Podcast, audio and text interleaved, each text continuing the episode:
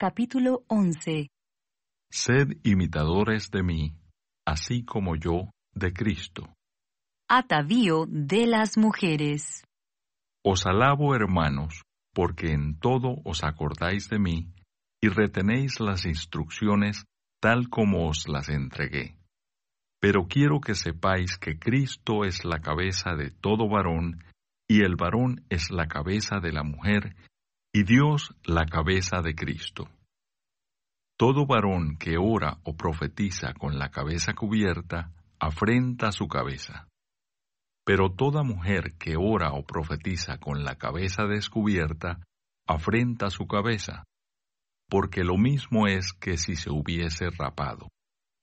Porque si la mujer no se cubre, que se corte también el cabello.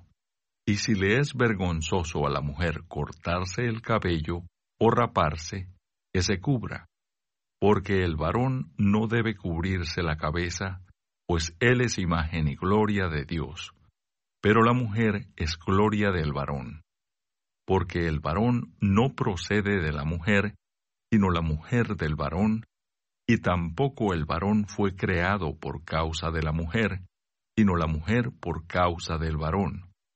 Por lo cual la mujer debe tener señal de autoridad sobre su cabeza por causa de los ángeles.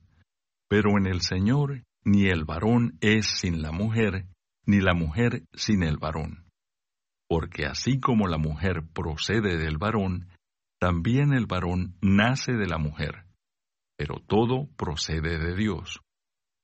Juzgad vosotros mismos. ¿Es propio que la mujer ore a Dios sin cubrirse la cabeza? La naturaleza misma no os enseña que al varón le es deshonroso dejarse crecer el cabello. Por el contrario, a la mujer dejarse crecer el cabello le es honroso, porque en lugar de velo le es dado el cabello.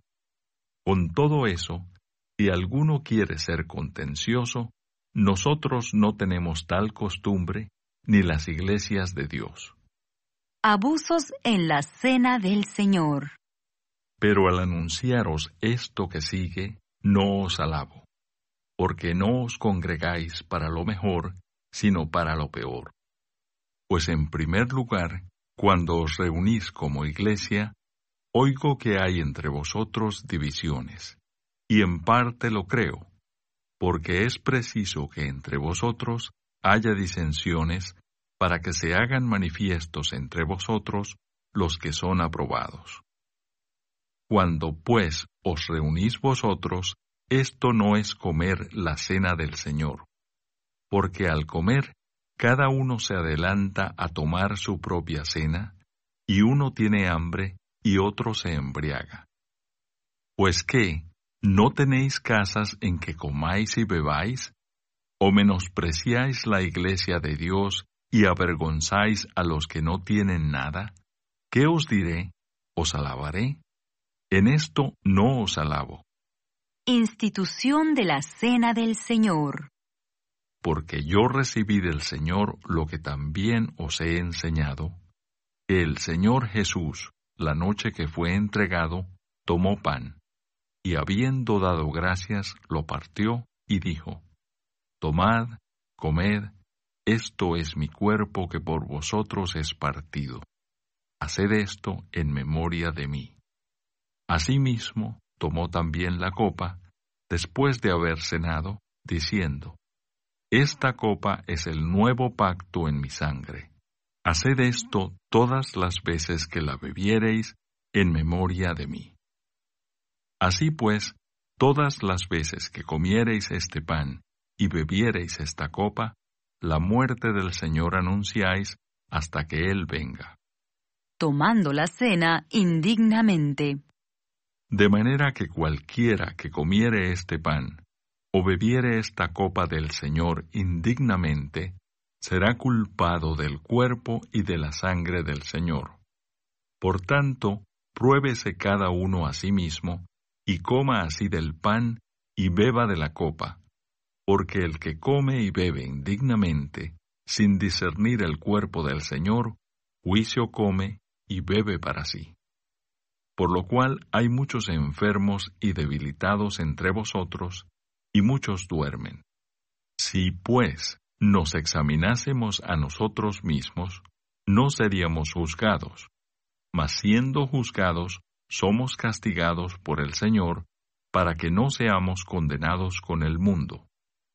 Así que, hermanos míos, cuando os reunís a comer, esperaos unos a otros. Si alguno tuviere hambre, coma en su casa, para que no os reunáis para juicio. Las demás cosas las pondré en orden cuando yo fuere.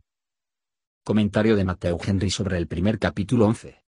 El apóstol, después de una exhortación a seguirlo, 1 versículo 1, corrige algunos abusos. Versículos 12 a 16, también contenciones, divisiones y celebraciones desordenadas de la cena del Señor. Versículos 17 al 22, les recuerda la naturaleza y el diseño de su institución. Y dirige cómo atenderlo de la manera debida. Versos 23 a 34. Versículo 1. El primer versículo de este capítulo parece ser el más cercano al último. El apóstol no solo predicó la doctrina que debían creer, sino que llevó una vida tal como debería vivir. Sin embargo, siendo Cristo nuestro ejemplo perfecto, las acciones y la conducta de los hombres, según lo relacionado en las Escrituras, deben seguirse solo en la medida en que son parecidas a las suyas. Versículos 2 al 16. Aquí comienzan los detalles sobre las asambleas públicas. 1 Corintios 14. Los corintios. Algunos abusos se habían infiltrado, pero como Cristo hizo la voluntad y buscó el honor de Dios, el cristiano debe reconocer su sujeción a Cristo, haciendo su voluntad y buscando su gloria. Debemos, incluso en nuestra vestimenta y hábito, evitar todo lo que pueda deshonrar a Cristo. La mujer fue sometida al hombre, porque fue hecha para su ayuda y comodidad.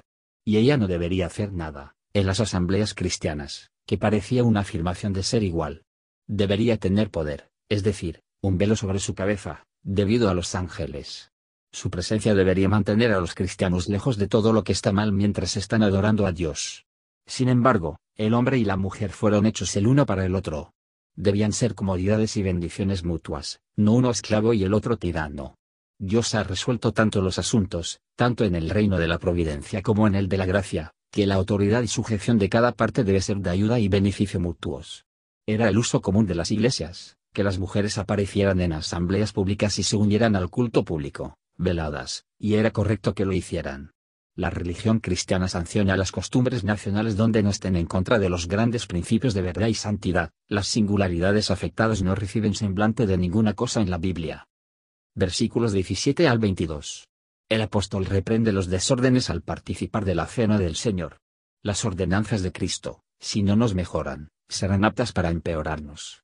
Si el uso de ellos no se repara, se endurecerá.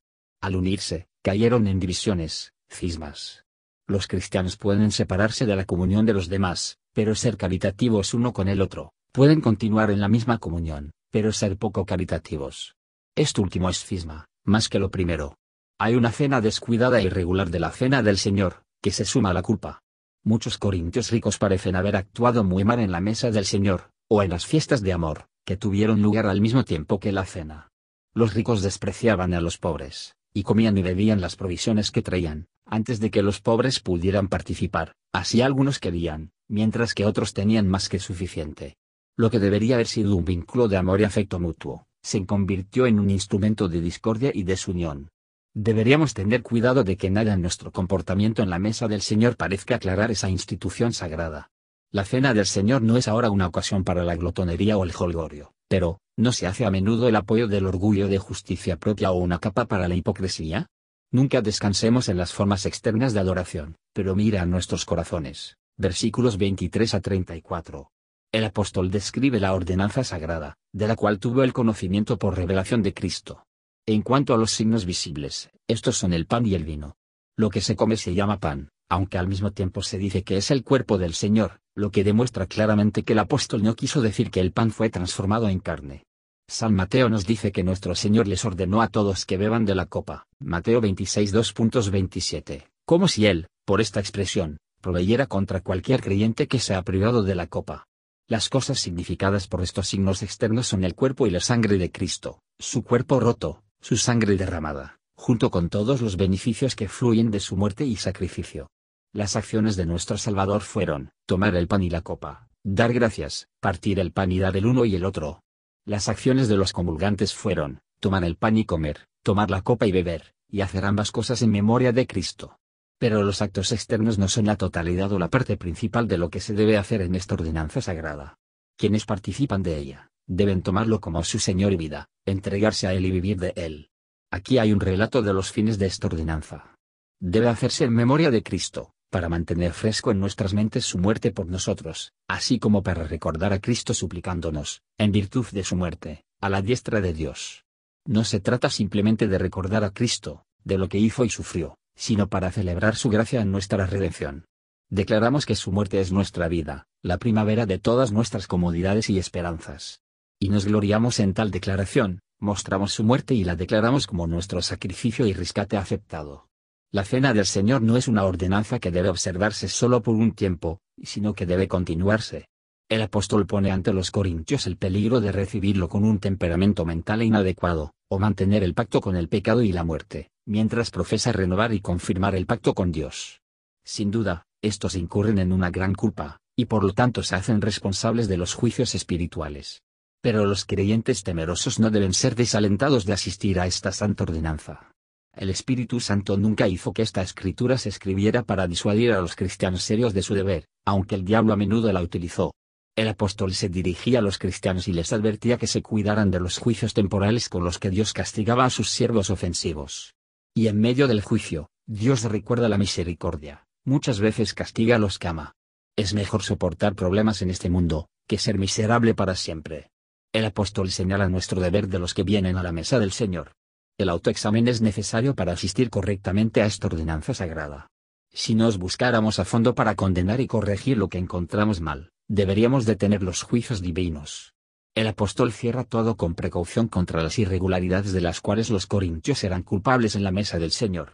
Que todos vean que no se unen a la adoración de Dios para provocarlo y vengarse de sí mismos. Gracias por escuchar y si te gustó esto, suscríbete y considera darle me gusta a mi página de Facebook y únete a mi grupo Jesús Answers Prayer.